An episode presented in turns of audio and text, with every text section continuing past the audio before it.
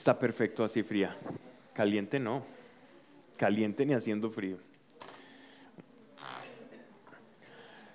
Oh, bien, gusto verlos a todos y qué bueno que podamos reunirnos otro miércoles más, mientras Dios nos tenga acá en esta tierra, seguir hablando de su palabra.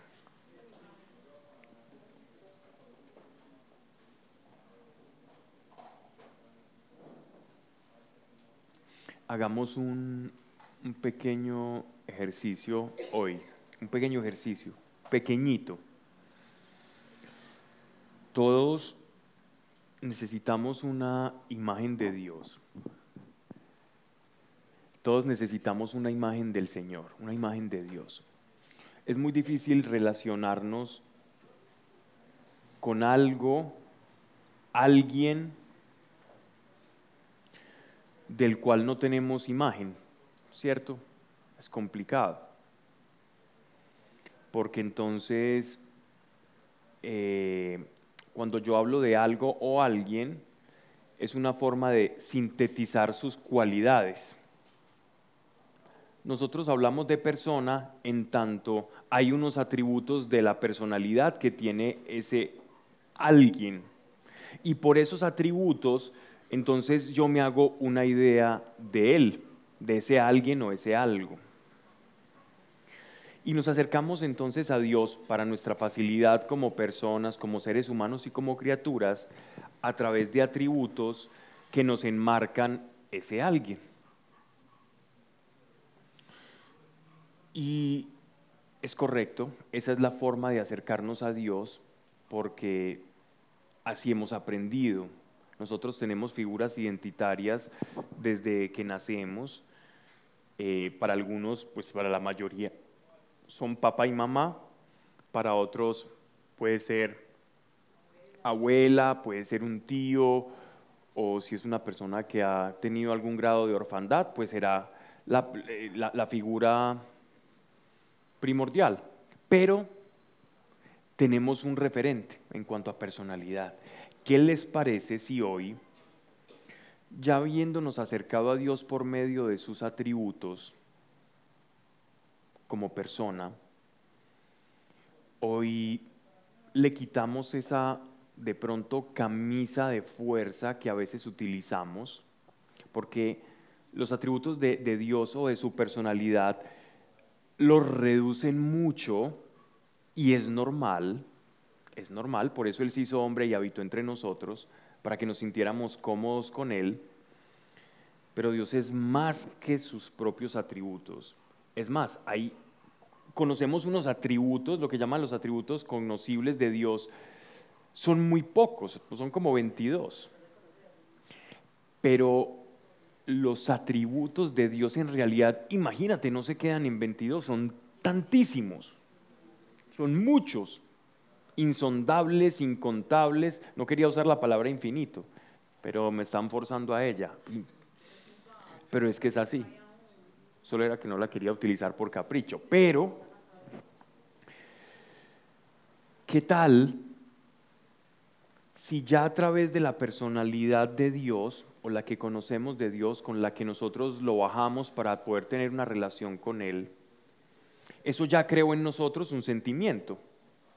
Tú ya, si tú cierras los, tus ojos y te detienes a pensar por un momento en Dios, seguramente va a haber algún tipo de manifestación emocional. Vas a sentir calor, vas a sentir agrado, vas a sentir deseos, vas a sentir rabia, vas a sentir culpa, vas a sentir reclamo o vas a sentir temor.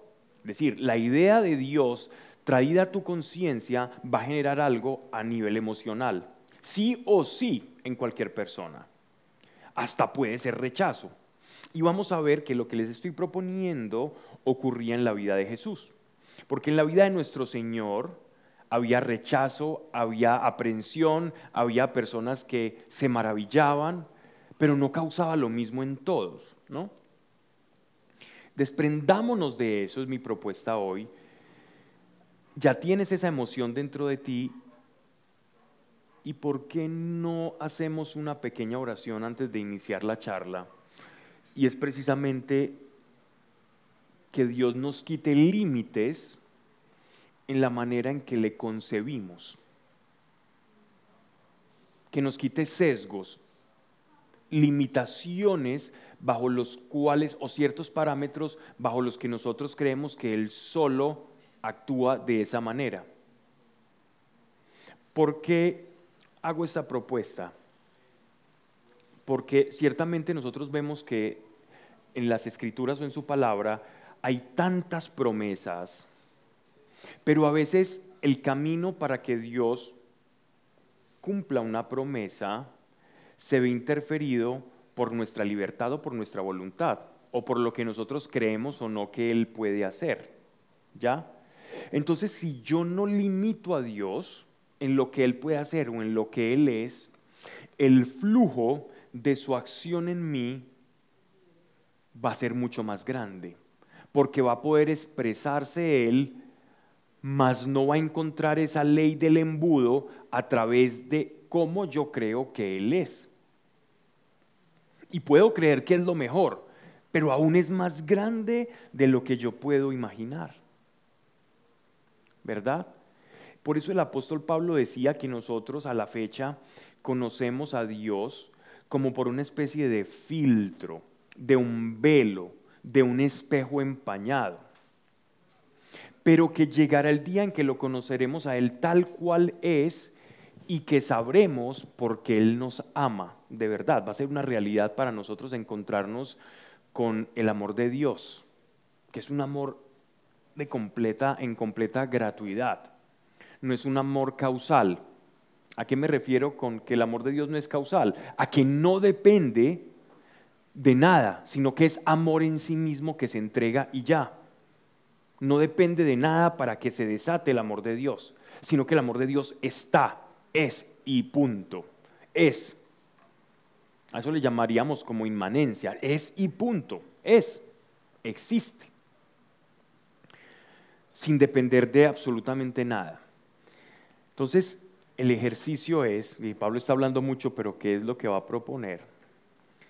que le pidamos a Dios, no nos, no nos lo imaginemos, pidámosle que quite limitaciones en la forma en que nos relacionamos con Él y cómo lo vemos, para que podamos ser sorprendidos por Él y para que nuestra fe sea un canal mucho más amplio y no haga ese efecto embudo en el que estreche la gracia, en el que estreche el poder de, para la consecución de las promesas de Dios. ¿Se animan? Ok.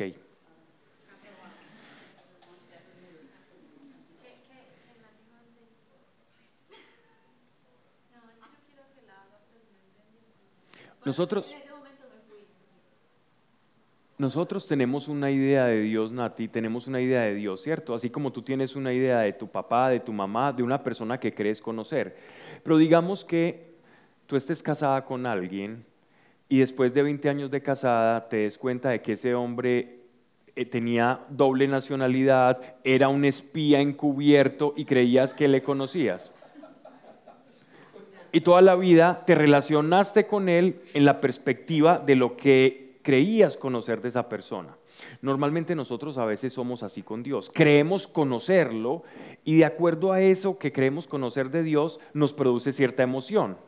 No todos sentimos la misma emoción respecto a la imagen que nos formamos de Dios, porque Dios es invisible, entonces nosotros tenemos que recurrir a imágenes para poder relacionarnos con Él. La imagen visible, el Dios invisible es Jesús. Eh, pare de contar, pero entonces la propuesta es la siguiente nosotros conocemos apenas facetas muy superficiales de Dios. La revelación plena está en Cristo, pero también el conocimiento de Dios es el conocimiento de Cristo en nosotros. Sin embargo, qué bueno pedirle a Dios y cambiar un poco el curso de nuestras oraciones. Dios necesito para el mercado, Dios yo quiero cambiar esto. Esas oraciones son maravillosas y hay que seguirlas haciendo. Pero qué tal si cambiamos un poco el curso y le decimos, Dios, yo quiero que los límites que yo pongo para que tú actúes y para conocerte sean derribados. Y mi voluntad es esta.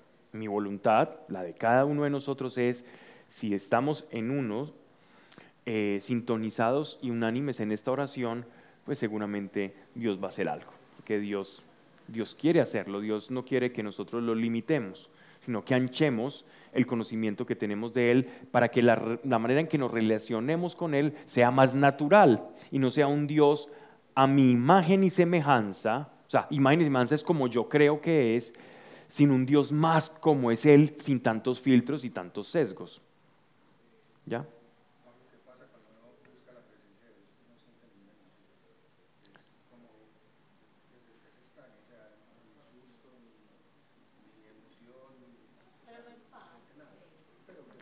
Bien has dicho, cuando uno pide, no tiene que intermediar emoción alguna. Cuando uno pide eso. Pero cuando llega la presencia de Dios, siempre va a producir un tipo de emoción. Cuando uno pide no tiene que sentirla, más allá que la, que la, que la expectativa de que algo va a ocurrir, la emoción de expectación. Pero de eso a, a tener un contacto o a tener una experiencia en la presencia de Dios, eso siempre va a producir una emoción, en cualquiera. Todos los que hemos sido tocados de alguna u otra manera por su presencia no, no volvimos a ser los mismos. Teníamos una maleta, cambiamos del maleta, descargamos la otra y ahora vamos con otro equipamiento. De de.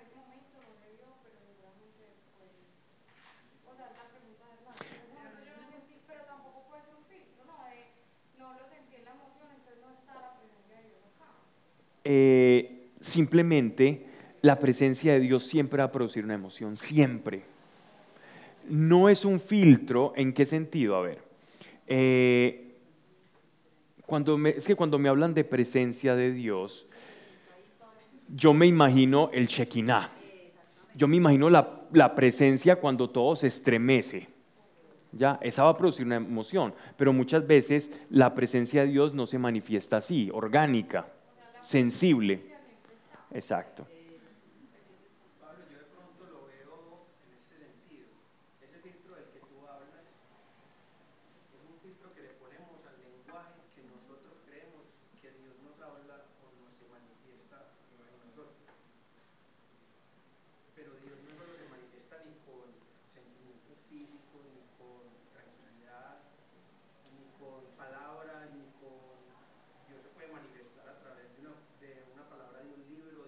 Hmm.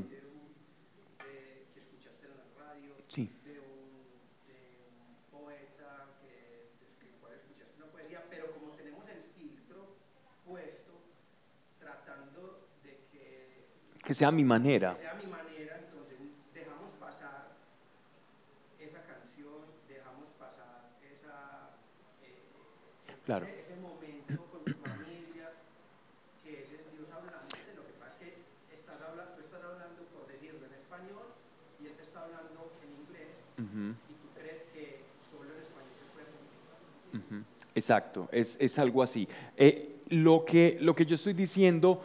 conlleva a que vamos a descubrir cómo Dios habla de diferentes maneras. O sea, es, lo, que lo, que me estás hablando es la consecuencia de no limitar a Dios. es el resultado de no limitarlo. Entonces, ¿cómo, cómo identificar que sí sea Dios el que esté hablando y que yo no esté atribuyéndole a cualquier cosa periférica o a cualquier causa segunda que es Dios el que me está mandando. Ahí es en la, manera en que cuando yo recibo la presencia del Espíritu Santo, y esto todos los que hemos recibido el Espíritu Santo lo sabemos, el Espíritu te enseña y te dice, esto es, este es Dios, porque mis ovejas escuchan, escuchan mi voz. Cuando yo no limito a Dios, voy a ver que el lienzo, llámale lienzo, llámale parlante, megáfono, altavoz o lo que quieras, es el mundo entero. El lienzo de Dios es su creación, por el cual Él se comunica con sus criaturas. La voz audible puede ser uno de esos, de esos métodos que Dios elige. No es el más usual, porque ¿qué sentido tiene? Dios limitarse al, lenguaje humano, pero nos maravilla con otras cosas, pero también habla audiblemente. Si me pregunta, Pablo, ¿Dios habla audiblemente? No, es que solo Dios habla. No, no, también habla audiblemente. Habla por sueños, habla por visiones, habla por su espíritu, habla por un niño pequeño, habla por tus hijos, habla por tus padres, habla por los ancianos, habla por los villanos, habla por los bellacos, habla por las burras. La burra de Balaam habló. En la Biblia hay un caso en el que Dios pone a hablar un burro para que un tipo le está diciendo para que no le golpeara. Un falso profeta. Y si tú por qué me golpeas y el susto de ese tipo. Exacto. Y si nosotros no predicamos, Él pondrá a predicar a las piedras. Exacto. No hay nada y nada que Él no pueda controlar y utilizar para hablarte. Entonces es, impresionante. De hecho, una cosa, una cosa bien curiosa, que eso me ocurrió con Santiago y con, Juan Esteban hace muchos años, estábamos filosofando y divagando por ahí, por, por algún barrio de la ciudad, y había una,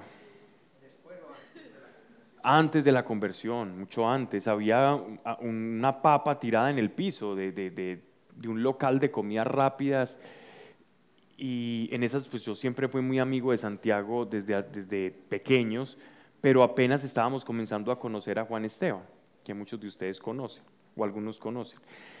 Y en esas le doy una patada a esa papa, hace su parábola a la calle y entonces Juan Esteban me pregunta, pero hombre, ¿por qué pateaste eso? ¿Por qué pateas una papa? ¿Pero por qué hiciste eso? Y yo le dije, usted no sabe que si yo pateo esta papa, eso puede cambiar el curso por completo de nuestras vidas. ¿Qué, qué le dije yo a ese hombre? Porque no habíamos hablado, no habíamos, no habíamos intimado mucho en ese tiempo y le pareció tan curioso que después de que le dije eso, nos hicimos los más amigos y nos íbamos a filosofar todos los días.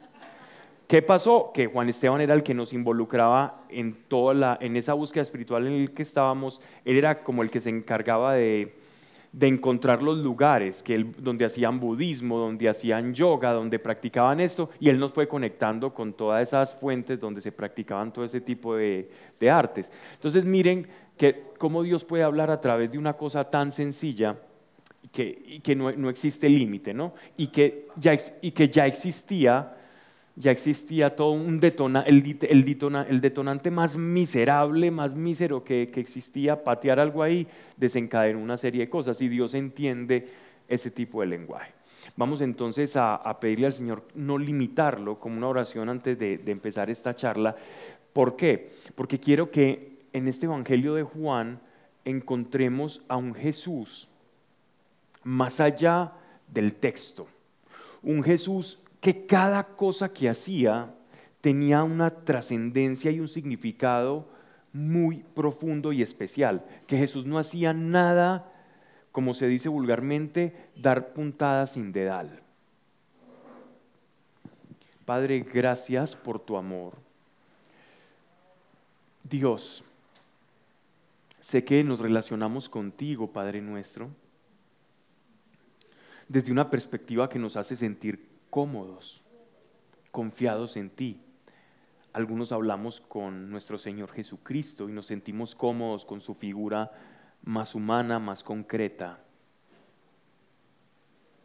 Algunos te sentimos como Padre, como protector, como que estás interesado en nuestras vidas y así nos sentimos cómodos.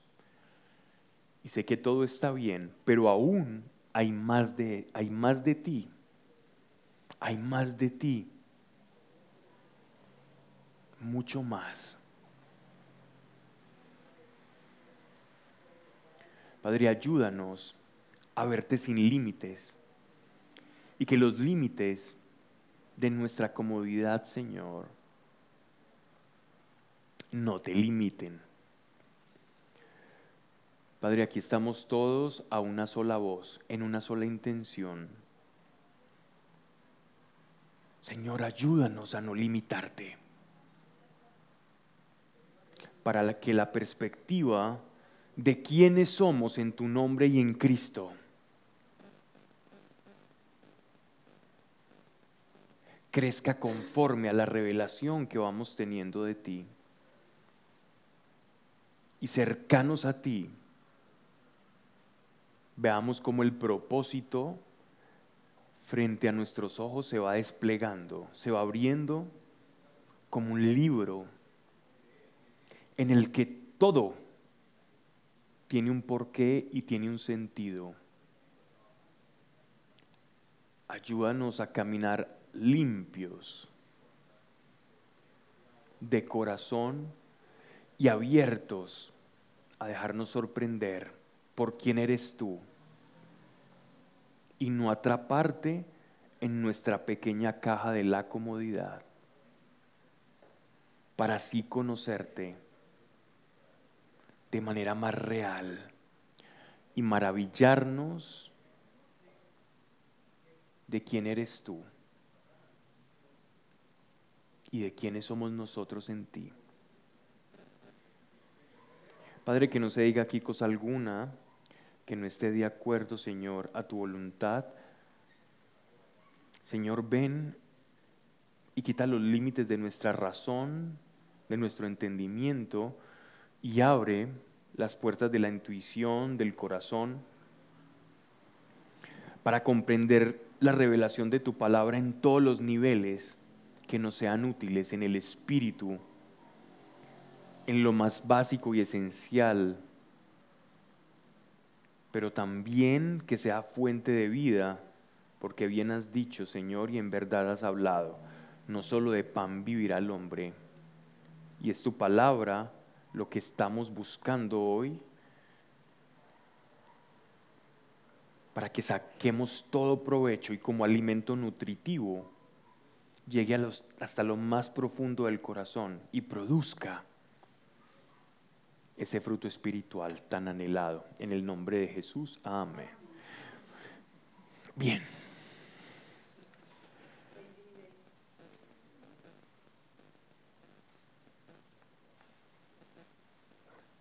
Evangelio de Juan. Muy bien. Vamos en el Evangelio de la Juan capítulo 6, verso 16. Voy a entrar directamente en materia. Llegada la tarde, bajaron sus discípulos al mar y subiendo en la barca, se dirigían al otro lado del mar, hacia Cafarnaúm, o una ciudad intermedia entre Jerusalén y el sur, y también eh, una ciudad de, de mucho comercio. Ya había oscurecido y aún no había, no había vuelto a ellos Jesús, lo cual quiere decir que Jesús se les adelantó o se les retrasó e iba la comitiva apostólica por un lado y sus discípulos. Verso 19.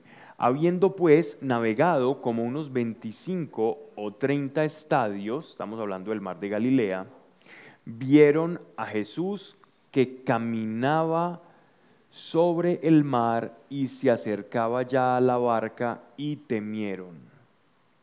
Bien, entonces, si Juan está diciendo, porque cuando uno lee el texto, dice, si Juan está diciendo que se acercaba a Jesús y temieron, uno dice, pero si era Jesús, ¿por qué temen? No, Juan está escribiendo desde la perspectiva de aquel que ya vivió este acontecimiento y por lo tanto está narrando de que, era especialmente Jesús. ¿Sí me estoy haciendo entender? Entonces, que no hay como aquel que ya vivió el asunto, aquel que lo está narrando. Pero él les dijo, soy yo, no temáis. ¿Por qué se asustaron? Porque vieron una figura, como un espectro caminando en el agua y por eso tiene que aclarar Juan en que estaba suficientemente oscuro. Entonces en una oscuridad ven a alguien que se acerca, es que el susto es terrible.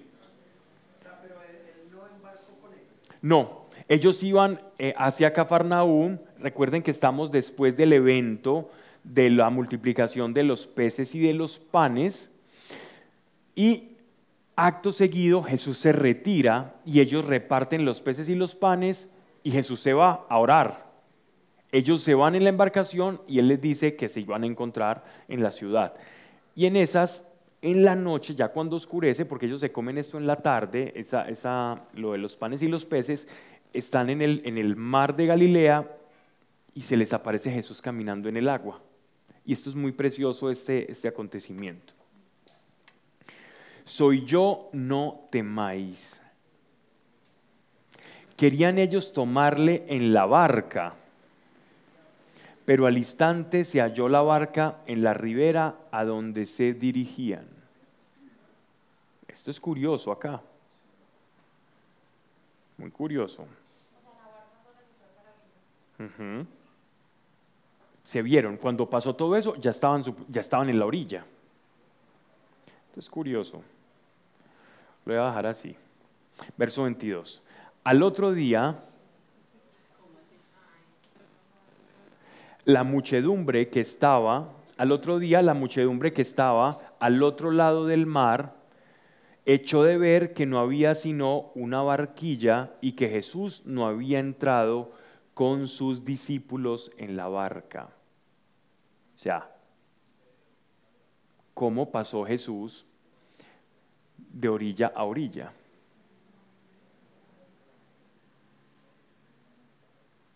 Sino que los discípulos habían partido solos. Pero llegaron de Tiberiades barcas cerca del sitio donde habían comido el pan después de haber dado gracias al Señor. Y cuando la muchedumbre vio que Jesús no estaba allí, ni sus discípulos tampoco, subieron en las barcas y vinieron a Cafarnaún en busca de Jesús. Es decir, había una multitud que se estaba saciando de panes y de peces en esas los apóstoles toman la embarcación, una embarcación normal de pesca, ellos eran pescadores y sabían de la mar, y se desplazan, parten hacia Cafarnaún. Jesús seguramente, eso no lo narra, pero Jesús seguro les hizo una seña para que ellos se adelantaran y Jesús se pierde de la vista de todos, como solía hacer nuestro Señor. Se perdía, los dejaba allá y se iba. En esas ellos se sorprenden porque si no se montó, solo había una embarcación que llegó primero ¿Cuál fue? La de los apóstoles. Vieron a Jesús con ellos, pero sabían que no había embarcado con ellos. Y después comenzaron a llegar las otras embarcaciones persiguiendo a Jesús después de haberse saciado. Esa es la escena que estamos contemplando. Aquí seguramente pónganse en esta situación. ¿Y cómo llegó? Las personas empezaron a especular. ¿Y este cómo llegó? ¿Cómo llegó acá? ¿Quién lo transportó acá a este lugar? ya Jesús empieza a manifestar atributos o cualidades de Dios. Y él empieza esto a hacerlo como por pinceladas, ¿cierto? Una, no lo limitan los elementos. A él no lo limita, por ejemplo, el elemento agua. El agua que te hundes, a él no eso no lo limita. Eso es un atributo de Dios. La creación no lo limita. Él puede caminar sobre el agua.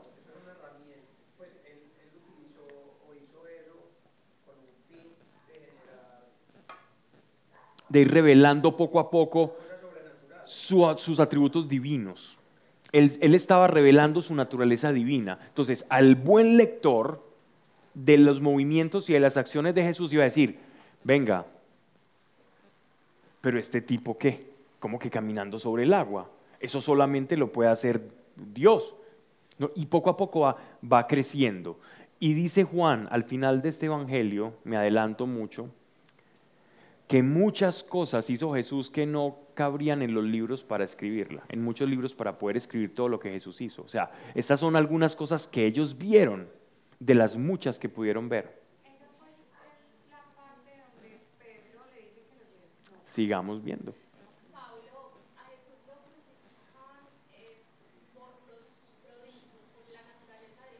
No, no, todo lo contrario. A Jesús lo, a Jesús lo crucifica el pecado. Exacto. No, nada que él hizo. Pero me gusta que estés pensando eso. ¿Sabes por qué me gusta? Porque es lo que sigue a continuación. Vamos a hablar de eso justo a continuación, porque Él dice por qué lo, por qué lo van a crucificar. Él mismo nos enseña y nos explica por qué en el siguiente capítulo. Cuando ocurre un sábado, dime. Caminar sobre el agua, sí. Eh, definición de milagro. Un milagro es lo que bajo las leyes de la naturaleza no se puede hacer. Por ejemplo, dice, ay, vi una mariposa amarilla, pero esas mariposas generalmente están por ahí. Y yo digo, ¿eso es un milagro? Sí, uno dice coloquialmente, eso es un milagro, pero en realidad no lo es en términos etimológicos. Un milagro es lo que se sale de la, de la causalidad de las leyes naturales. Eso es un milagro. Es un,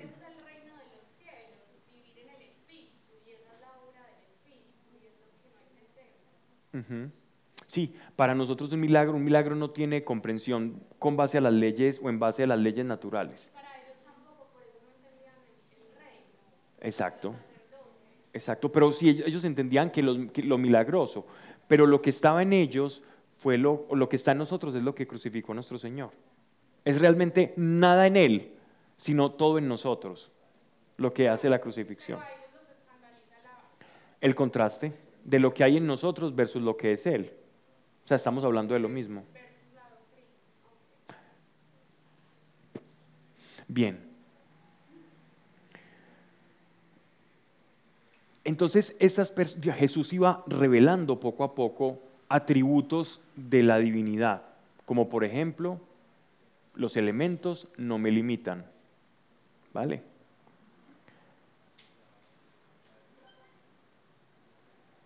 Verso 25. Habiéndole hallado al otro lado del mar, le dijeron, Rabí, Rabí es maestro, pero no, no maestro cualquiera, sino el maestro de las escrituras. Rabí, ¿cuándo has venido aquí? Les contestó Jesús y dijo, en verdad, en verdad os digo, vosotros me buscáis no porque habéis visto los milagros, sino porque habéis comido los panes y os habéis saciado.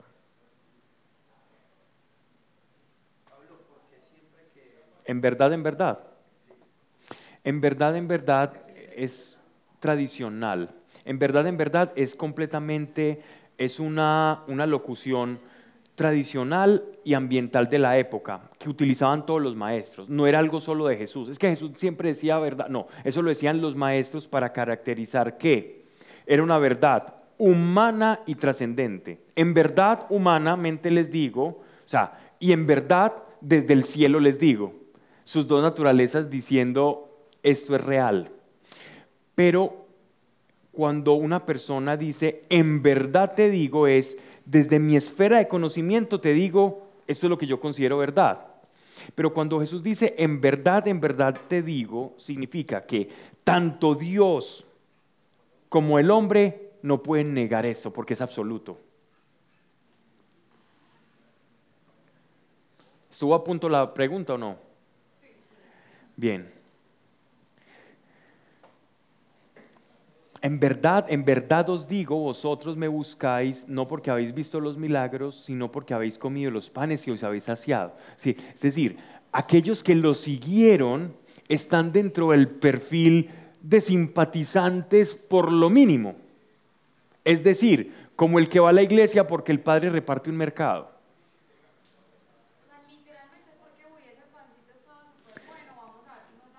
Correcto literalmente van por el alimento que menos alimenta, por el menos. Entonces miren esto porque esto nos, nos está revelando algo muy importante y es que la iglesia como tal es un árbol, imaginémonos a la iglesia como un, como un árbol frondoso, idealmente hablando, ¿cierto? Es decir, como debe ser la iglesia. Es un árbol frondoso con raíces preciosas, con una raíz preciosa y con una fuente inagotable de agua viva que nutre ese árbol. Eso es la iglesia. Es un olivo precioso. Este olivo crece, era un oliveto, después olivo y va creciendo. Y estos frutos que da este olivo, em, yo puedo alimentarme o debe dar determinados frutos, ¿cierto? Estos frutos que da este olivo pueden ser para comer, o sea, alimentar obras de caridad. La iglesia tiene obras de caridad, de caridad material. Jesús nos está mostrando caridad material, sintió lástima por personas que no habían comido Y Jesús no les dijo, ayunéis porque comer es de impíos y ustedes deben de ayunar y guardarse. No, Jesús no les dijo eso.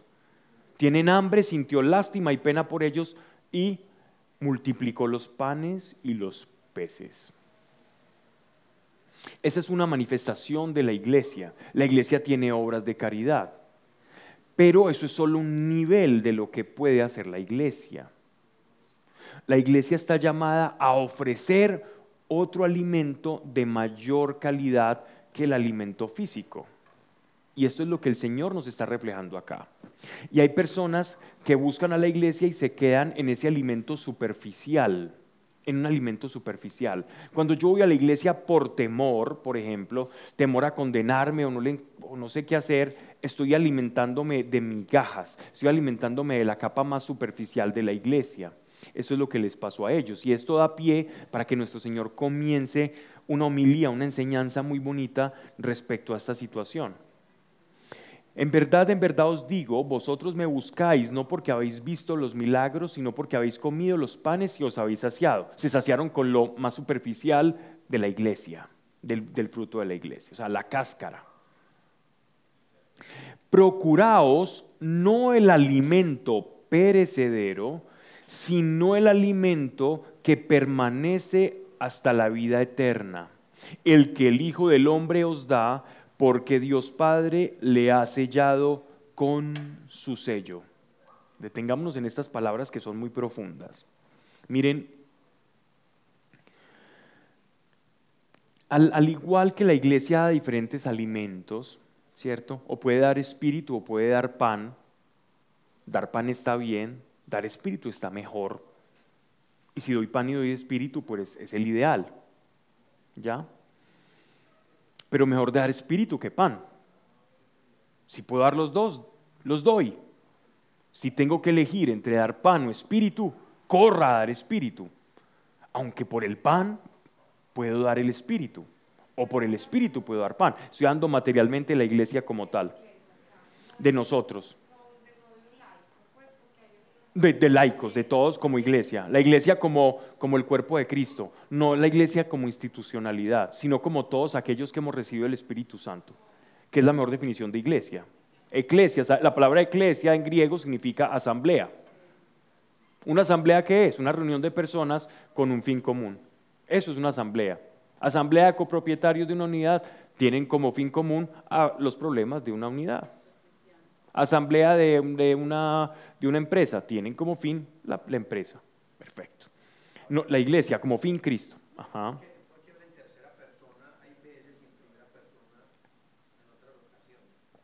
Dependiendo del tipo de enseñanza y de la multitud que lo esté escuchando. Por ejemplo, en este caso está hablando de una verdad universal y por eso se expresa de esa manera. Es una verdad universal.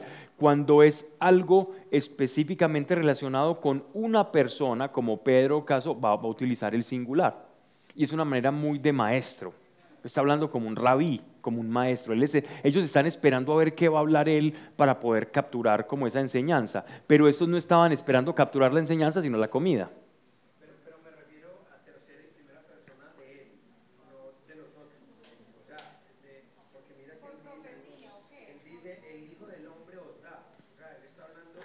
Él está hablando como figura mesiánica, no como sus sentimientos personales, sino como figura mesiánica universal. Entonces, cuando habla como figura mesiánica eh, universal, habla en carácter impersonal, como en tercera persona. Cuando habla de algo específicamente que está viviendo con alguno, exacto. Porque Él es, es un ser universal, es decir, es para todos. Y apenas ellos están empezando a comprender esa realidad universal de esa figura tan preciosa de Jesús. Miren, entonces cuando él dice, procuraos el alimento no perecedero, no perecedero se está refiriendo a la enseñanza y a la palabra. Esto no solamente se traslada a la vida de la iglesia como el árbol que da frutos para obras de caridad y para enseñar y para transmitir el Espíritu, sino también la manera en que nosotros abordamos la palabra de Dios. Yo puedo abordar la palabra de Dios como un académico, por ejemplo. Yo la puedo abordar como un académico. Si la abordo como un académico, voy a extraer un fruto de ella. Es decir, la Biblia para un académico es motivo de alegría, de estudio, de interés. Para despotricar, para aprender, simpatice o no con ella, es, una buena fuente, es un bestseller que siempre gana todos los años y está fuera de concurso. Siempre cada año se hace cuál es el bestseller, el, libro más vendido. La Biblia ya está desclasificada porque siempre es el libro más vendido del mundo. Más que Harry Potter, más que El Secreto, siempre va a ser la Biblia. Entonces ya la sacaron de ese gran bestseller, por eso nunca se va a dejar de vender. Pero miren entonces que yo puedo acercarme a la Biblia como un académico y sacar extractos históricos, sacar cosas interesantes, pero eso es cáscara, eso es cáscara. El verdadero alimento de la escritura es espiritual. Esto acá que estamos leyendo es una, tiene algo espiritual, algo que resuena con tu espíritu. Y en la medida en que tú vas leyendo, más allá de conocer cómo Jesús enseñaba, cómo era el ambiente y ambientarnos con, con la época de Jesús, es que hay algo que le está hablando a tu espíritu y está produciendo algo allí. Ese es el poder de la palabra de Dios, es el poder de la enseñanza de Jesús. Por eso, por eso hacemos esta charla los miércoles, simplemente para que todos tomemos un papico y empecemos, un pico pues, y empecemos a darle, a intentar sacar oro. Procuraos no el alimento perecedero, sino el alimento que permanece hasta la vida eterna, el que el Hijo del Hombre os da, porque Dios Padre les ha sellado con su sello. Dijéronle pues, ¿qué haremos para hacer obras de Dios? Respondió Jesús y les dijo, la obra de Dios es que creáis en aquel que Él ha enviado. ellos estaban esperando que les dijera qué hacer para, para dejar de ser así porque eh, ellos entendieron lo que él les estaba diciendo. Y él les dice, lo único que tienen que hacer es creer, pero si creyeran, no se quedarán con los panes y con los peces, sino que si usted cree que yo soy, eh, que yo soy el que soy, si ustedes entienden que yo soy el que soy, me van a comer toda la sustancia que a través de mis actos ustedes van a poder degustar. Pero si no, se van a quedar con la cáscara, no van a ir a lo profundo. Entonces, habían personas que compartiendo con Jesús extraían de él y otros que no. Jesús es como un árbol perfecto, precioso, un olivo perfecto, y habían unos que se conformaban con una cáscara y no se comían la fruta. Y otros querían exprimirlo todo, y el que lo exprimía todo pasaba vida eterna, es decir, iba a tener una transformación interior. La obra de Dios es que creáis en aquel que Él ha enviado. Es tan sencillo como eso. Ellos le dijeron, pues tú, ¿qué señales haces para que veamos y creamos después de que habían comido? ¿Qué haces? Nuestros padres comieron el maná en el desierto, según está escrito.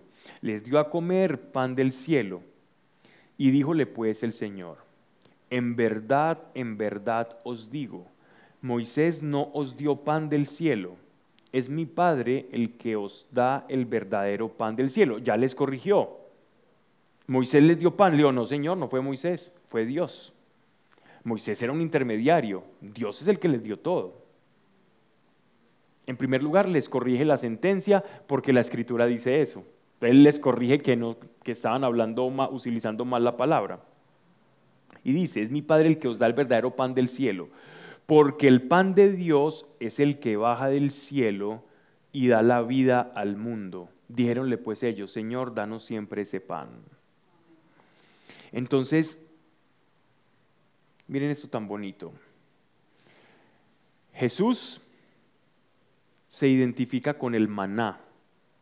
¿Qué hizo el maná? El maná todos sabemos que era ese alimento que caía como en forma de rocío, allá cuando ellos pasaron a la península sinaítica, ellos recogían ese maná, que eran como una especie de, esporas que se iban como aglomerando y después con eso se hacían como unos amasijos y ellos se comían eso y era como dulcecito. Pero ¿qué pasó después de que ellos comieron ese maná? Cuando ellos comían el maná, ¿qué pasaba? ¿Qué pasaba cuando comían maná? les volvía a dar hambre.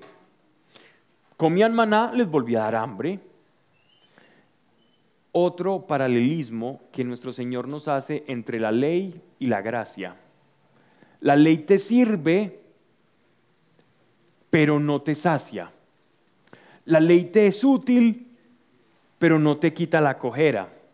Es bastón, pero no te sana. La ley te ayuda, pero no te salva. La ley es buena, pero no es plena ni eficaz.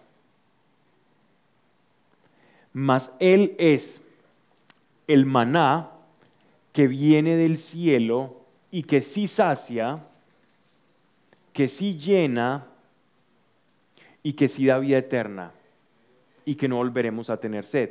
Entonces ya Jesús se ha identificado con dos situaciones que al buen lector ya lo escandalizaría. Uno, yo soy la fuente de aguas vivas. Quien beba del agua que yo doy, jamás tendrá sed.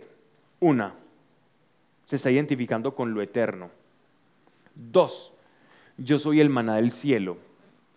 Por lo tanto, esto nos lleva a entender que Jesús nos está dando una clave muy interesante para leer el Antiguo Testamento. Por eso cuando a mí me han abordado y me dicen, bueno Pablo, eh, entonces empiezo por Génesis y me, voy, derecho hasta Apocalipsis, yo les digo, no, no, no, deténgase ahí un momento. No comience por Génesis. ¿Pero por qué? Pues de hecho en hebreo Génesis es Bereshit, literal es el principio, en el principio. ¿Y por qué no comenzar por el principio? Y mi respuesta es la siguiente.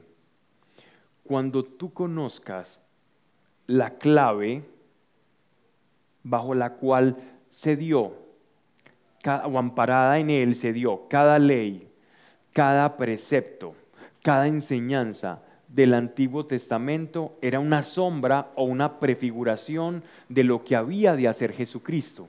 Y cuando tú conozcas al que es la clave de todo este asunto que se llama Biblia, cuando tú lo conozcas, cómo piensa, cómo actúa, cómo nos enseña a actuar, cómo nos enseña a leer, tú vas a comprender el principio, porque Él estaba en el principio. Miren cómo empieza Juan. En el principio era el verbo. Ahí es donde entendemos el sentido de todo esto. El maná del cielo, pensaríamos que a Dios le dio pesar y los alimentó. Eso no fue así. El maná era un anuncio, era un, alimento de la carne y la ley, y el verdadero maná era Jesús, que descendía del cielo.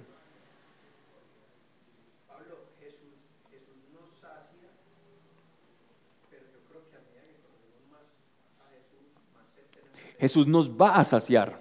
Sí, porque, porque cuando tú, pues, por lo menos me pasa a mí, voy caminando y como que quiero todos los días. Así es. Así es. Es una sed, pues, de, es cuando, cuando usted come mucha harina, que le da una sed que usted es lleno, pero, pero sigue, pues, sigue con la necesidad. Digamos que él es un dispensador. Más bien como, es decir, es un río de agua viva que tú puedes seguir tomando y tomando y tomando, ¿ya?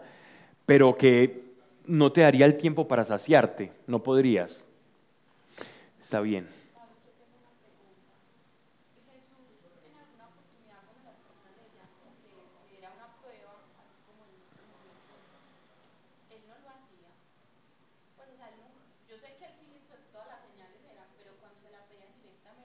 No.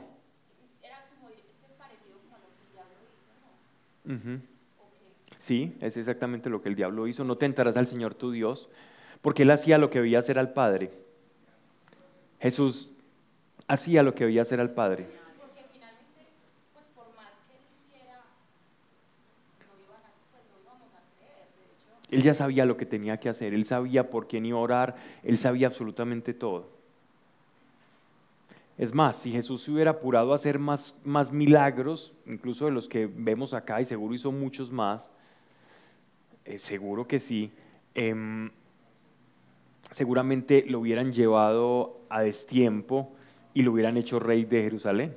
Pero eran milagros hacían por soberanía de Dios. Por ejemplo, cuando la conversión de Pablo fue soberanía de Dios. Todos fueron soberanía de Dios, todos.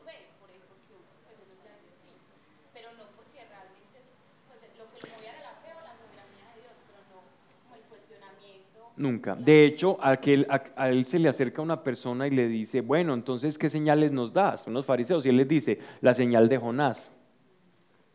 ¿Y cuál era la señal de Jonás? ¿Recuerdan cuál era la señal de Jonás, cierto? Cuando Dios manda al profeta Jonás a Nínive, a decirle a Nínive que se arrepintieran. Esa es una, pero hay otra también. Es decir, cuando Jesús dijo eso, se refirió a que sería la señal de su resurrección, que él iba a resucitar. Pero la otra es que... Exactamente. La señal que, dio, que, que el profeta Jonás no hizo milagros en Nínive.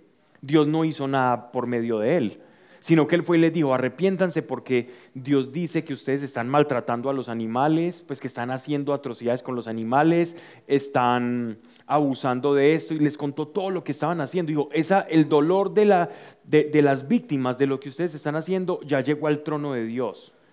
Y si no se arrepienten, va a ocurrir lo que ocurrió con Soma y Gomorra para purificar la ciudad.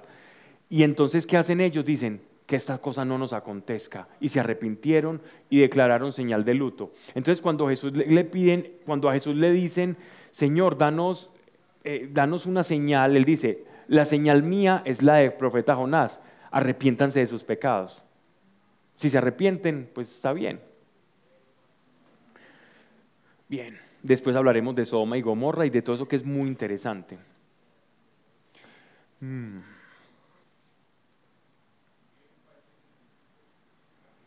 Entonces miren que la Biblia, esto, esto lo, repito creo que cada año que voy a empezar las charlas sobre Biblia y es cuando nos acerquemos a las escrituras, imagínate que tienes unos lentes, unas gafas, unos anteojos con unos lentes que digan Jesús, que sean Jesús. Mi lente es Jesús. Cuando yo me pongo esas gafas, por eso digo a las personas, léanse primero el Nuevo Testamento cuando tú ya tienes esas gafas y leas el Antiguo Testamento y dices, ay, ya entiendo. Todo lo que decían acá, que uno decía, esto, esto qué lógica tiene, en Jesús cobra el completo sentido. Por eso es que Jesús dice que Él es la piedra angular. Esto ya, ya lo he explicado muchas veces, pero sé que hay gente nueva. Entonces nos imaginamos el arco, la, la piedra angular. Esto es un portón de, de piedras haciendo un acto de fe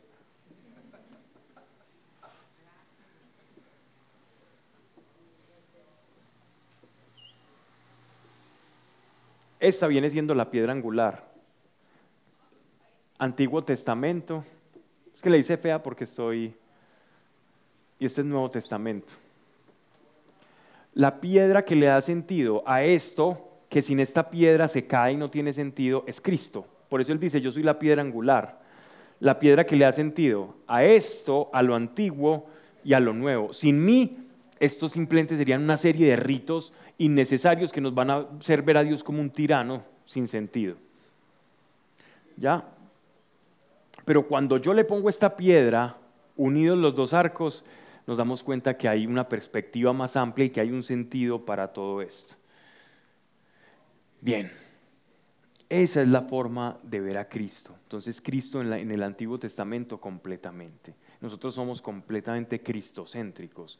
Y cuando uno mira la, palabra en esa perspectiva, es como que todo empieza a tener vida. Vemos, por ejemplo, a Melquisedec, aquella extraña figura que a la que a Abraham le dio los diezmos del pan y, partió el pan y partió el vino. Y después Jesús parte el pan y el vino años, años, milenios después. Y dice, ahora entiendo qué era lo que estaba haciendo Melquisedec, lo que está haciendo Jesús. Es un sacerdocio divino que está expresando que él, que él revela la voluntad de Dios a esta tierra y muchas más cosas, pero después de eso hablaremos cuando estudiemos la carta de los hebreos. Les contestó Jesús, yo soy el pan de vida el que viene a mí no tendrá más ya hambre, y el que cree en mí jamás tendrá sed. Pero yo os digo que vosotros me habéis visto y no me creéis. Todo lo que el Padre me da viene a mí, y al que viene a mí, yo no le echaré fuera. No me salté, ¿cierto? Yo no le echaré fuera. Verso 38. Porque he bajado del cielo. Es que más claro no se los puede estar poniendo. No para hacer mi voluntad, sino la voluntad del que me envió. Y esta es la voluntad del que me envió. Queremos saber cuál es la voluntad de Dios con Jesús. Pero, pero Dios, ¿tú por qué mandaste a Jesús? Dinos qué. Jesús lo está diciendo acá. Que yo no pierda nada de lo que me ha dado. ¿Y sabes a quiénes le ha dado a nosotros? Sino que lo resucite en el último día. Porque esta es la voluntad de mi Padre. Dios, muéstranos cuál es tu voluntad. Señor, ¿cuál es tu voluntad? Aquí está. Miren, esto es la voluntad de Dios. Mm. Sí, claro, claro, él ya lo sabía. Claro, era su voluntad. Miren pues, siempre, progresivamente, él iba revelando. Y, y, en esa progresión, progresivamente, Jesús iba revelando su naturaleza divina y, su mansedumbre, el, ser siervo de todos, progresivamente Judas iba distorsionando su corazón. Porque Judas no quería ver a Jesús como él era, sino como él quería que fuera. Y eso nos pasa a veces con Dios.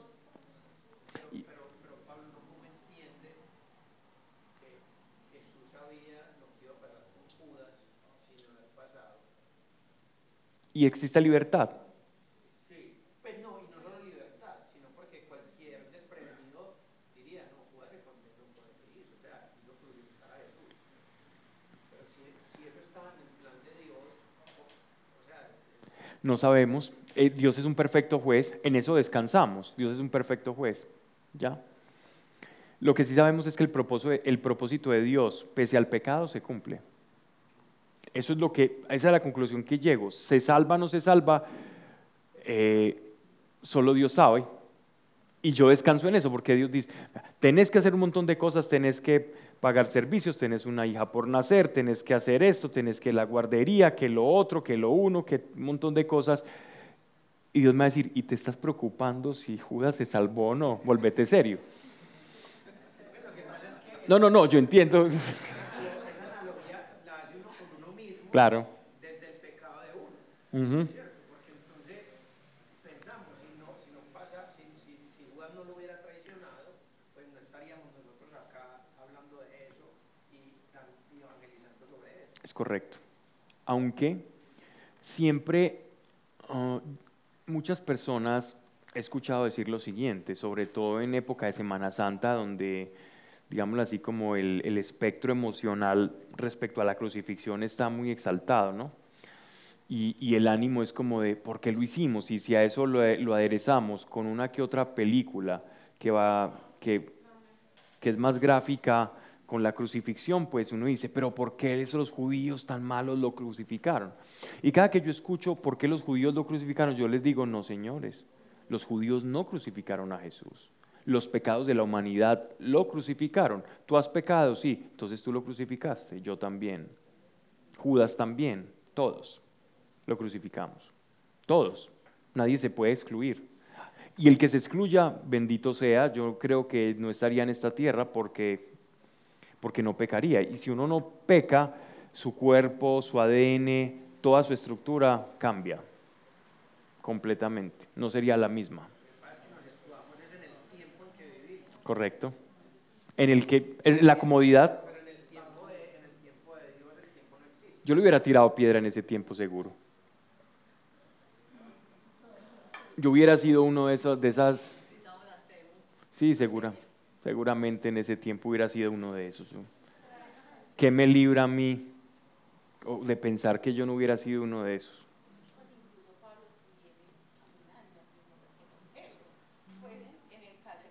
en su segunda venida. Mm.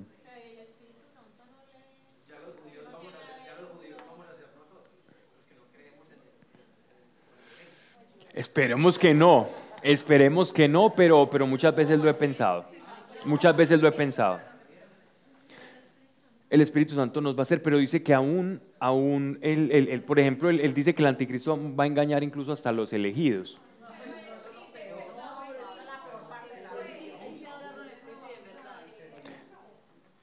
Sigamos. Nos vamos a meter por, por terrenos escabrosos. Pero confíen en el Espíritu Santo. Sus hijos escuchan su voz. A los simpatizantes les caerá más difícil reconocerlo, pero a los que escuchan su voz no. Uno sabe cuando le habla al papá y no sabe que es el papá y no es el vecino. Miren esto, esta es la voluntad de Dios, estas son palabras, esto, esto es vida pura, esto es nutrición pura. Que todo el que ve al Hijo y cree en Él tenga la vida eterna, y yo lo resucitaré en el último día. Dios, ¿qué quieres hacer conmigo? ¿Yo por qué existo? ¿Sabes qué? Te quiero dar vida eterna y te quiero resucitar. Quiero que tengas un cuerpo glorioso, así como el de Jesús. Eso es lo que yo quiero. Y quiero que Jesús lo haga por ti. Eso es lo que Él quiere. Dios quiere eso. O sea, Dios, Dios, yo sé una cosa que tú quieres en este mundo y nadie me puede decir que no. Tú quieres resucitarme y tú, quieres, y tú me quieres dar vida eterna. Vida eterna no significa alma inmortal. Vida eterna significa una eternidad con Él. Dios quiere eso, ya sabes algo que quiere Dios. ¿Le crees? Esa es la, palabra, esa es la pregunta.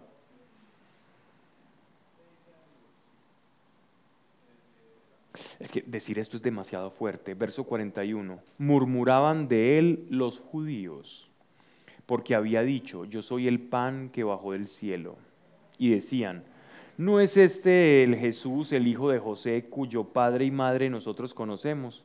Este dice que viene del cielo y nosotros sabemos cuál es el papá, que viene de, de Belén, que nació en Belén, que ha vivido toda su adolescencia en Nazaret. Este, es como que llegó, como que bajó del cielo es normal pensar eso, yo pensaría eso, ¿no? Como, que bajo del cielo si sé que es del papá y la mamá. Este nació, en, este nació en Niquía, yo fui al bautismo. Y entre más cercano a la familia, más increciendo la, la, duda, la falta de... Si yo lo conozco, el papá, el papá no era el carpintero este que hacía estos trabajos y él no lo veíamos por ahí y ahora diciendo que es el pan del cielo. Este es un engreído, este es, ¿a qué se está atribuyendo?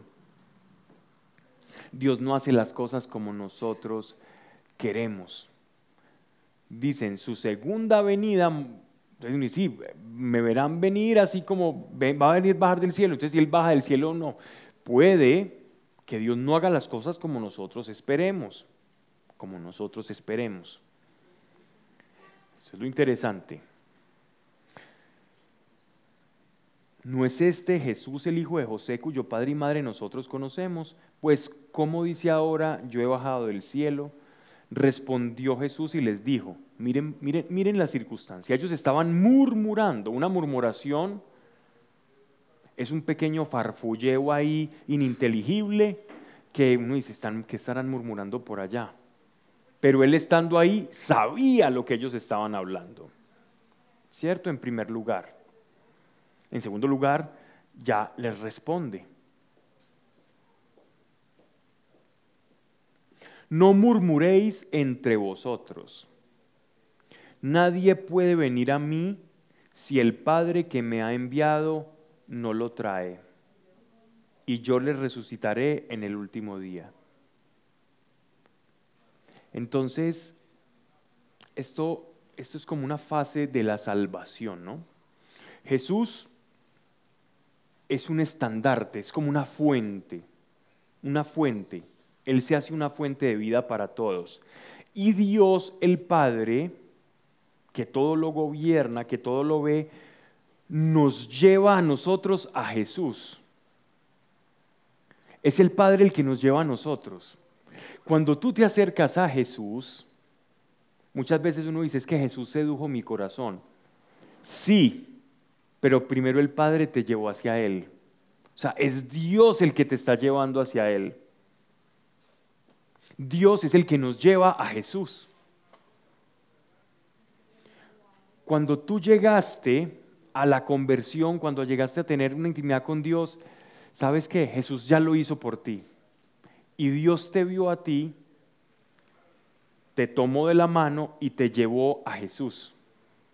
Y te, lo, y te entregó a su Hijo. Y cuando tú recibes al Hijo, Jesús te entrega el Espíritu Santo. Eso es creer. Cuando el Padre te lleva a Jesús, porque el Padre llevó a estos a Jesús. Tú te acercas a Él y ¿qué haces? ¿Tomas, comes del maná o lo dejas? Es tu libertad. Pero si comieses de ese maná, él, te va a entregar el Espíritu. Y cuando te entrega el Espíritu no hay vuelta atrás. La naturaleza divina es cómplice contigo. Sí.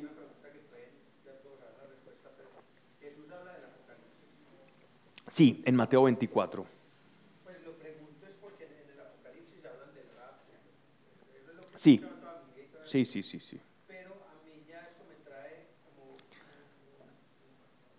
Recuerdo del Apocalipsis. No, no, me- sino cuando habla del último día, si se refiere a ese último día del Apocalipsis o se refiere al último día de nuestra vida. Al último día del Apocalipsis. Se está refiriendo, eso se llama escatología. Esto es un anuncio escatológico, referente al final de los tiempos. Es más, eh, en, en el Evangelio de Mateo, para ser más precisos, en el capítulo 24, teológicamente se le conoce como el protoapocalipsis o el primer apocalipsis, porque Jesús anuncia cuando dice, en ese tiempo una mujer estará aquí, otro estará recogiendo acá, entonces huid hacia las montañas, no quedará piedra sobre piedra, y él habla de un montón de cosas que van a suceder después de él. Ese es como un primer anuncio apocalíptico. Juan ya sí es como un esclarecimiento completo, pero Jesús hizo anuncios apocalípticos. Este podría ser también un anuncio escatológico. Ese, el, el- el- pues el texto del Apocalipsis es una recopi- recopilación de, de quién. No, es eh, el apóstol Juan está en la isla de Patmos, exiliado eh, en unas minas que existían allá, unas canteras, y en medio del exilio, este mismo Juan, es el mismo, por eso estamos siguiendo como un ciclo de Juan. Él recibe la revelación, él recibe un apocalipsis, él empieza a tener visiones y él lo recibe dictado. O sea, él tiene una epifanía, una, una, una teofanía, una manifestación sobrenatural de Dios donde le es revelado eso. De hecho, apocalipsis significa revelación. ¿Ya? Ok, continuemos entonces.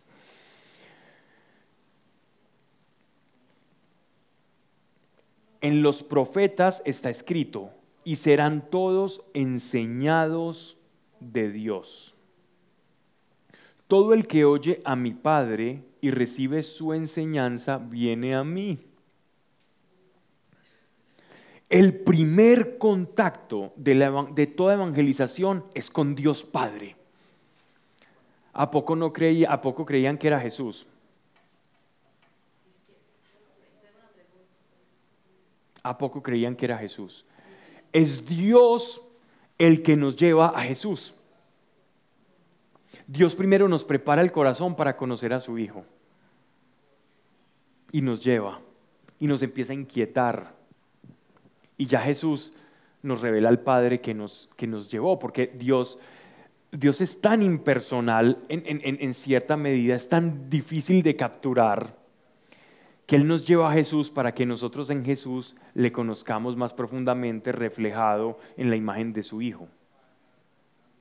Y después su Hijo nos dice, ah, y creían que conmigo bastaba. Pues no, les voy a dar el Espíritu que está en mí y está en el Padre. El Espíritu Santo. Y nos da el Espíritu Santo que nos revela quién es Jesús y nos revela quién es Dios. Y que glorifica a Jesús por medio de nosotros. El trabajo grande del Espíritu Santo es glorificar al Hijo. El del Hijo, el del Padre fue glorificar al Hijo. El del, el del Hijo glorificar al Padre. Y el del Espíritu Santo es glorificar al Hijo. En que lo que el sacrificio que Él tuvo no se pierda, sino que sea para la gloria de Dios y para, y para que nosotros disfrutemos de, esa, de esos beneficios. Bien. Esto es precioso. todo el que oye a mi Padre y recibe su enseñanza viene a mí. O sea, el que Dios prepara primero el corazón. No que alguno haya visto al Padre, Él está aclarando, no es que Dios empiece a enseñarle y tenga una comunicación con Dios y que Dios le diga, vea, vaya donde Jesús que le va a terminar de cuadrar el asunto. Miren que Jesús aclara esto de un Dios que nadie ha visto. No que alguno haya visto al Padre, sino solo el que está en Dios. Ese ha visto al Padre. O sea que Jesús estaba unido al Padre, unido a Dios. Jesús actuaba en unidad con el Padre. Jesús estaba conectado a la fuente, a la eternidad, al conocimiento perfecto, a todo. Jesús era, es muy extraño cómo hizo Jesús para caminar así. ¿Cómo soportaba eso? ¿Cómo lograba soportar tanto en, un cuerpito tan pequeño de ser humano? ¿Cómo lograba conciliar el cielo en la tierra este, en esta piedra angular? Cielo y tierra, Dios y hombre, gracia y ley, divino y humano cómo lograr conciliar esas naturalezas en esa figura. Ese es el mérito de nuestro Señor. Y en la cruz del Calvario se rompe, se rompe esto para que toda, todo lo que hay en Él salga y se expanda hacia toda la humanidad. Todo lo que es Él riega a la humanidad. Es como una semilla que tiene que romperse la cáscara para inocular, para llegar, para, para, para sembrarse en un montón de lugares. Por eso él dice que es necesario que su cuerpo sea destruido, porque con la destrucción de su cuerpo es la semilla para la humanidad.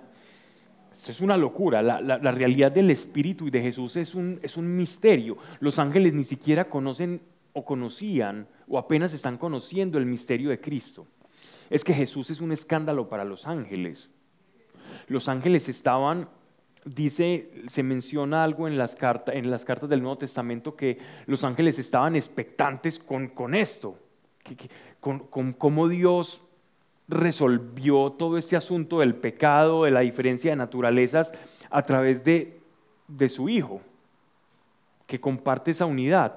Es una completa locura, que, que para nosotros es, es que creer esto es extraño. Uno porque se va acomodando, pero creer esto es bien extraño. No que alguno haya visto al Padre, sino solo el que está en Dios, éste ha visto al Padre. En verdad, en verdad os digo, el que cree tiene la vida eterna. Solo eso, fácil. Él va a hacer lo difícil, Él lo dispuso todo. A ti y a mí, ¿qué nos corresponde lo fácil? Creer. Y es más, ¿Tienes que hacer esfuerzo en creer? No, pues creo y voy a ver qué pasa. Creer es expectativa. Si crees que no crees, porque uno puede creer que no cree, ya está creyendo, no, y solo tiene, que tener la expectativa. Solo ponga la expectativa. Voy a ver qué pasa. Voy a ver qué pasa es un acto de fe. El decir definitivamente no es cerrarte a la fe. la expectativa es fe. Voy a ver qué pasa, es fe. Ya es fe, ya es un acto de fe. Verso 48. Yo soy el pan de vida, tercera vez que lo dice. Vamos contando, tercera vez que lo dice, yo soy el pan de vida. Aquí comienzan a manifestarse los yo soy. Yo soy.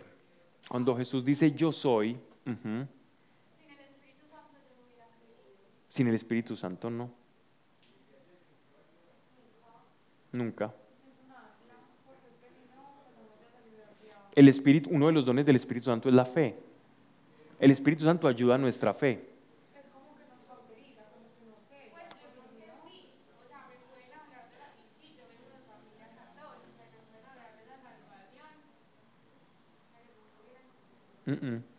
Sin el Espíritu no.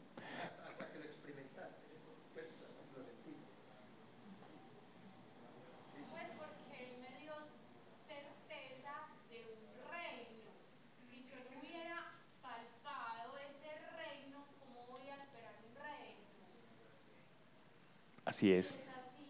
Es así. Por eso dice, es necesario nacer de nuevo del agua y del espíritu. Si no naces del espíritu, te vas a quedar acá y vas a desaprovechar esto. Pablo, ese no puede ser de pronto un velo también, ¿En qué sentido? en el sentido de que, para, como en tu caso, que sentiste algo sobrenatural en ti, que fue el Espíritu Santo, nosotros, pues me, me imagino que muchas personas queremos experimentar eso para creer, al no entender los otros lenguajes de Dios. El que, el que cree sin ver. Porque si, aún si crees sin ver, vas a experimentar y vas a ver. Es que creer siempre te va a llevar a ver. Uno no cree para nunca ver. Bueno, Yo, por ejemplo, he tenido contadas en mi mano tres experiencias donde siento al Espíritu Santo. Pero ah, gracias a eso empecé a abrir mi mente para entender otros lenguajes. Pero lo que ella dice es verdad. O sea, esa es la punta de partida para poder empezar a, a entender esos otros lenguajes Ajá. a través de... Pero sí, o sea, ¿cómo hacerlo? Bueno, hay algo muy importante. Hay algo muy importante para no confundir la acción del Espíritu Santo con la experiencia estática o con la experiencia sensorial. Y esto me lo ha mostrado el Señor muchas veces, ¿cierto?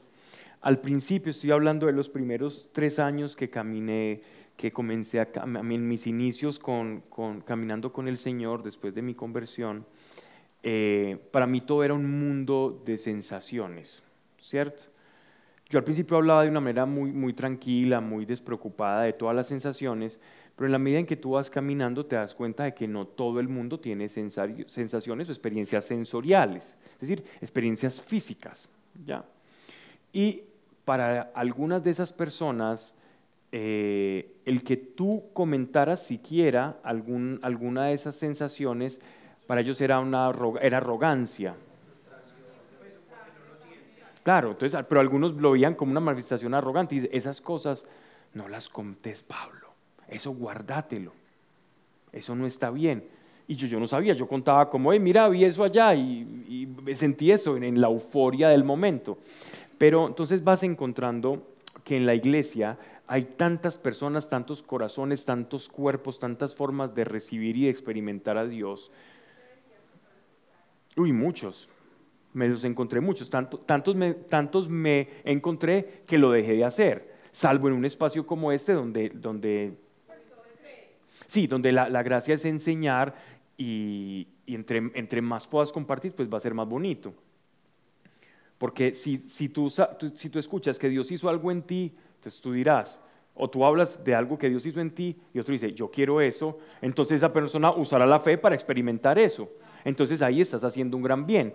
Sin embargo, eh, hay personas que, eso, eso es completamente disruptivo, es completamente fuerte y les cambia su perspectiva a Dios y empiezan a pensar, comienzan a pensar, ah, entonces yo no he caminado nunca con Dios, o yo necesito experimentar eso para saber que estoy caminando con Dios, o necesito tener un éxtasis místico para sentir que el Espíritu Santo está dentro de mí y todo lo que yo he hecho en mi vida entonces es falso, ha sido por simpatía. Y ahí es donde tenemos que ser muy cautelosos y tener mucho amor y comprensión y ver más allá de lo que nosotros podemos olfatear con nuestras propias narices, ¿ya?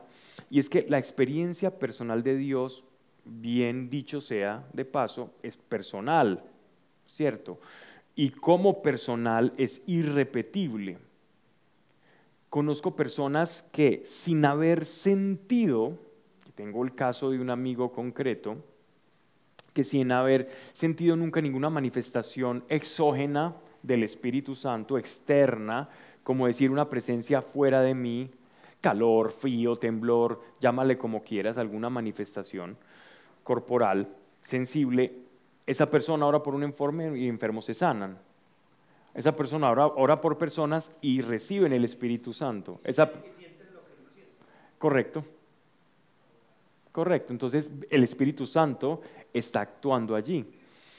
Eh, Pero, pero eso es, pero, qué pena, pero, pero eso es, a él al ver eso, o sea, y lo ve reflejado en la persona que ora, o sea, él ya, él ya ve la manifestación del Espíritu Santo Claro, no, ya, ella enti- entiende, entiende, pero ese no es el tipo de personas que te dicen no hables de eso. Es el tipo de personas que entienden que el Espíritu Santo no, no, no está ligado a una sensación externa.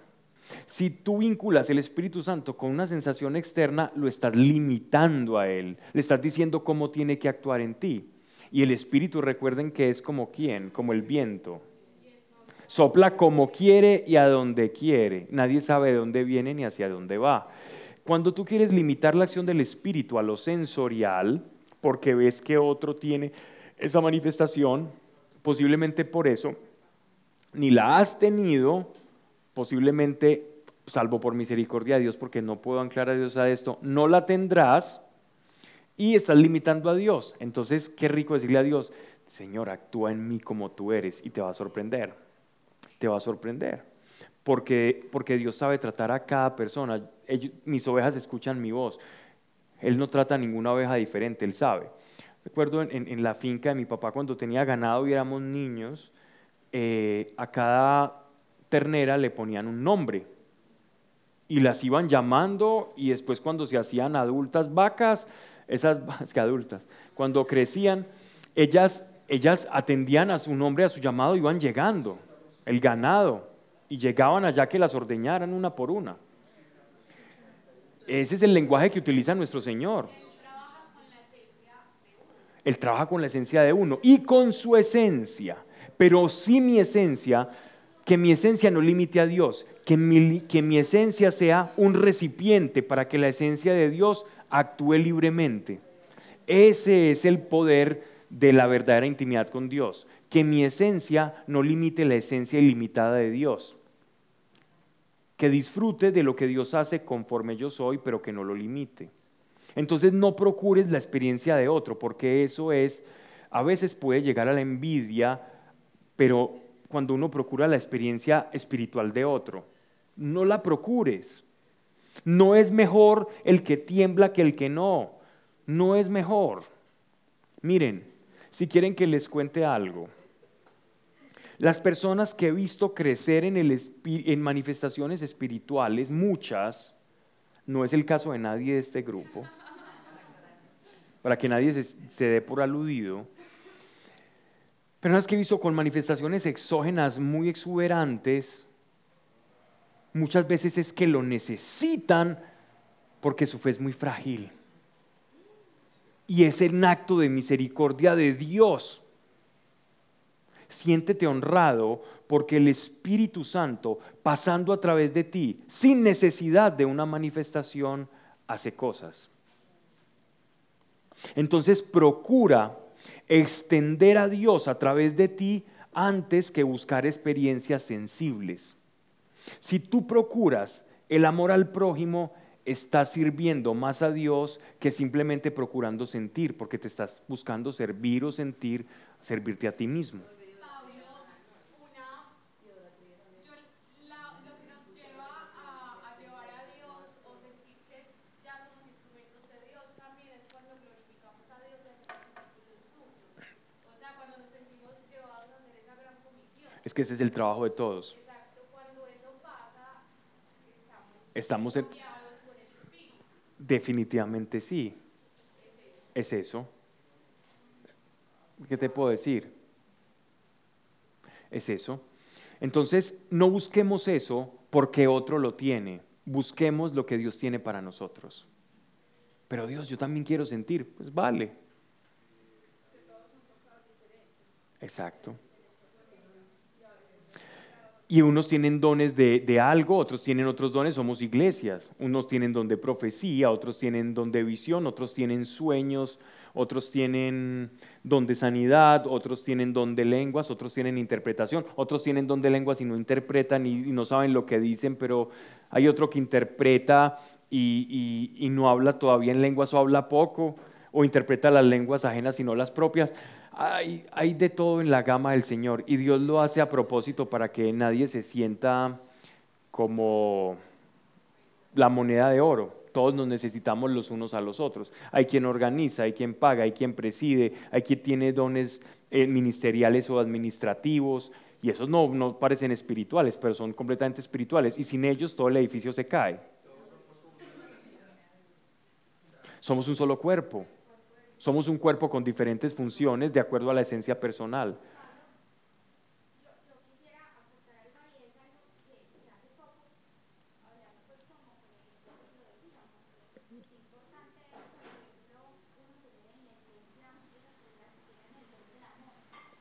Ese don del amor que, que soporta, que levanta unos a otros, eh, literalmente pues lo hablo desde mi experiencia, tener quien te coja, quien te ayude, quien literalmente hasta te tenga el cabello, que, que que es molestar en esos momentos en la iglesia. Yo, hubo un momento en el que yo dije, "Oh, pucha, ¿qué haríamos con esas personas? Sin iglesia.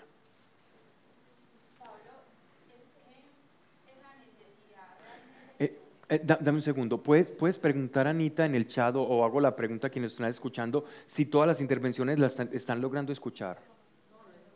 No. Entonces, dile a esa que sé que vas a decir algo que me importa, pero Pablo, no podemos, o sea, si, si preguntas- vamos a tener otro microfonito, ¿ok?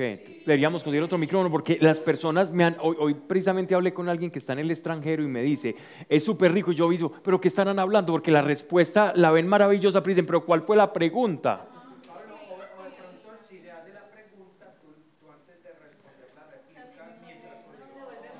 Es que hay está, está buena si las preguntas fueran concisas, pero... No, vale, pero... No, micrófono.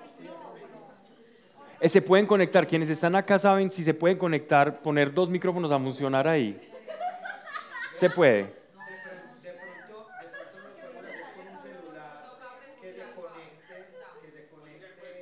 ¿Sí se puede? Ah, perfecto. pues. Sí. Un celular que se conecte a la conferencia de acá y alguien se va a preguntar, se abre el micrófono, hace la pregunta. También. Sí. También, claro. Claro. Eso es mientras... Ah, no queda en la grabación para, para YouTube después. Entonces lo que, lo que sí podríamos hacer es tener el, el micrófono, el micrófono, hagámoslo así. Entonces, eh, que alguien se le ilumine, si no se me ilumina a mí, y lo conseguimos. Listo. ¿Me, me pasas las... Buscar las especificaciones para ver si lo logro conseguir. Busquemos uno que sea de los que toman el lugar de la mesa. Yo, eh, Esos se llaman micrófonos de 360. Sí. Pues que toman eh, tipo auditorio, son redonditos normalmente y abarcan así. No, pero se- solo se enciende cuando vayan a haber intervenciones que no sean las mías.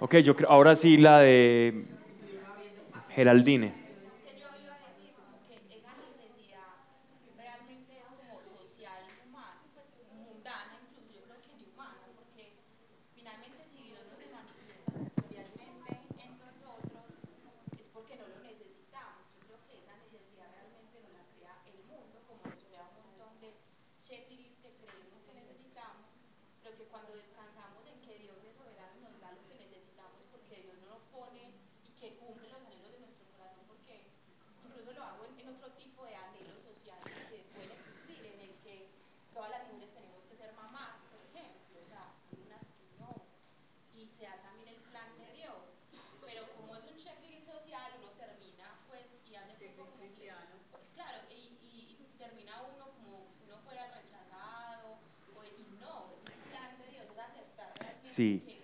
la necesidad es externa a nosotros e incluso a Dios. Si, lo- pues, si, no- Dios no lo hace es porque Él es soberano, porque realmente nuestro espíritu no lo necesita. Es correcto. Y es más, añado algo allí para complementar que la idea está muy buena. Miren, no solamente eso, no solamente eso, que es completamente real, sino que toda experiencia profunda con Dios nos va a llevar a un sentimiento, a una sensación. No necesariamente tiene que ser que se nos muevan o que pasen cosas, sino a una experiencia interior donde vas a descubrir el Espíritu Santo en, en- muchas dimensiones. ¿Cierto? Y ahí es- eso es lo profundo. La experiencia más grande que yo he vivido no ha sido la sensorial. La experiencia más grande que yo he sentido en mi caminar con Dios fue un viernes que yo les conté que no estaba haciendo nada, donde Él me permitió sentir su amor. Y no fue, no, no sentí ni electricidad ni nada. fue, una, una- un, acto espiritual, una convicción interior. Yo, yo pensaba que me iba a explotar. Y eso fue un pedacito, no fue todo su amor. que me pasó algo así que hace- no me pasaba desde hace cuando empezaba con Dios, que era más recurrente, pero esas cosas que yo me levanté como, ay, qué rico que pasara esto en mi vida. Y pasó, pues y lle- llega, eh, se anuncian en la portería, me recogen, ma- y yo, y ahorita viniendo para la Biblia, yo decía, Dios, vos me amabas, pues vos sos demasiado lindo. Y eso, y, no, y lo que tú dices, no porque yo temblara y yo sintiera fuego, pero el solo hecho de decir, te preocupas por mí, me amas, me complaces en los deseos más mundanos, pues ya, ya toqué el cielo con las manos. Es así, es así. Bien, ahora sí, todo muy válido. Eh, y vamos en, yo soy el pan de vida, otro yo soy, el gran yo soy. Yo soy, cuando Jesús dice yo soy, no es un yo soy cualquiera.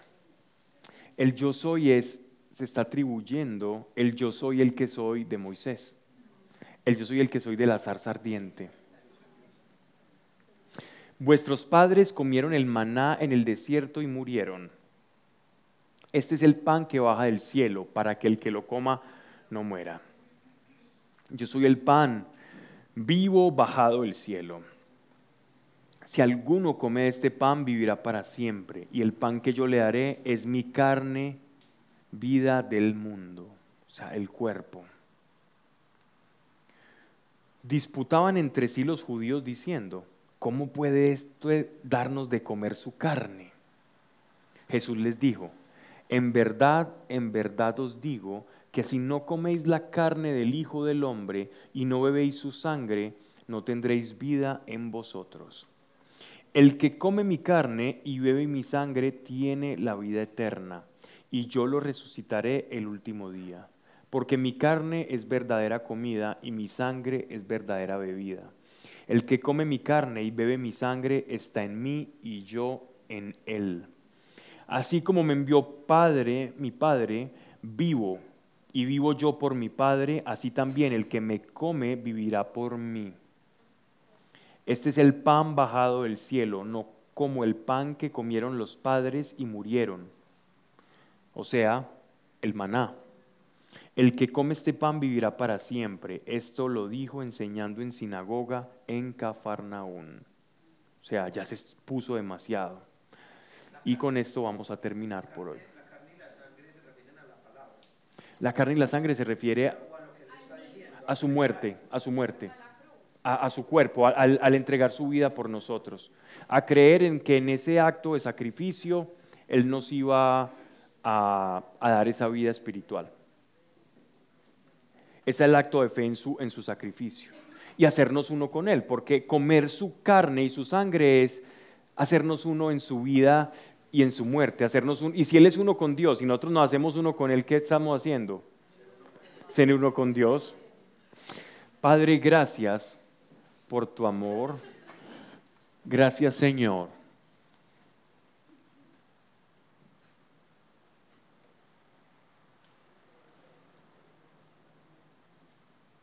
Espíritu Santo, aquí hay mucho, mucho de lo que hemos hablado que no se ha dicho, Señor, porque se escapa de nuestra comprensión en lenguaje racional. Pero Padre, en el nombre de Jesucristo en Nazaret, bajo la autoridad de tu Espíritu Santo, tu presencia en todos nosotros, revelando y glorificando al Hijo. Que sea tu presencia glorificando, Espíritu Santo, la obra de sacrificio de Jesús, porque es mucho lo que hiciste por nosotros y que ni una gota de tu preciosa sangre sea derramada en desperdicio por nosotros. Señor, ayúdanos a aprovechar tu carne y tu sangre para trascender a las necedades y ambigüedades de este mundo, para hacernos uno contigo y entender esa unión que significa, Señor. Padre, quita límites, límites se rompen de nuestros corazones, límites se rompen de este grupo, Dios para que podamos dar frutos como árboles frondosos unidos a tu reino espiritual y que escandalice al que tenga que escandalizarse, más aquel que tenga sed y que el Padre lleve hacia ti, Señor. Que sea de buen agrado, Padre. Haznos entonces, Señor, conscientes de quiénes somos, de nuestra identidad, unidos a ti, en tu precioso nombre, Jesús de Nazaret. Amén. Amén.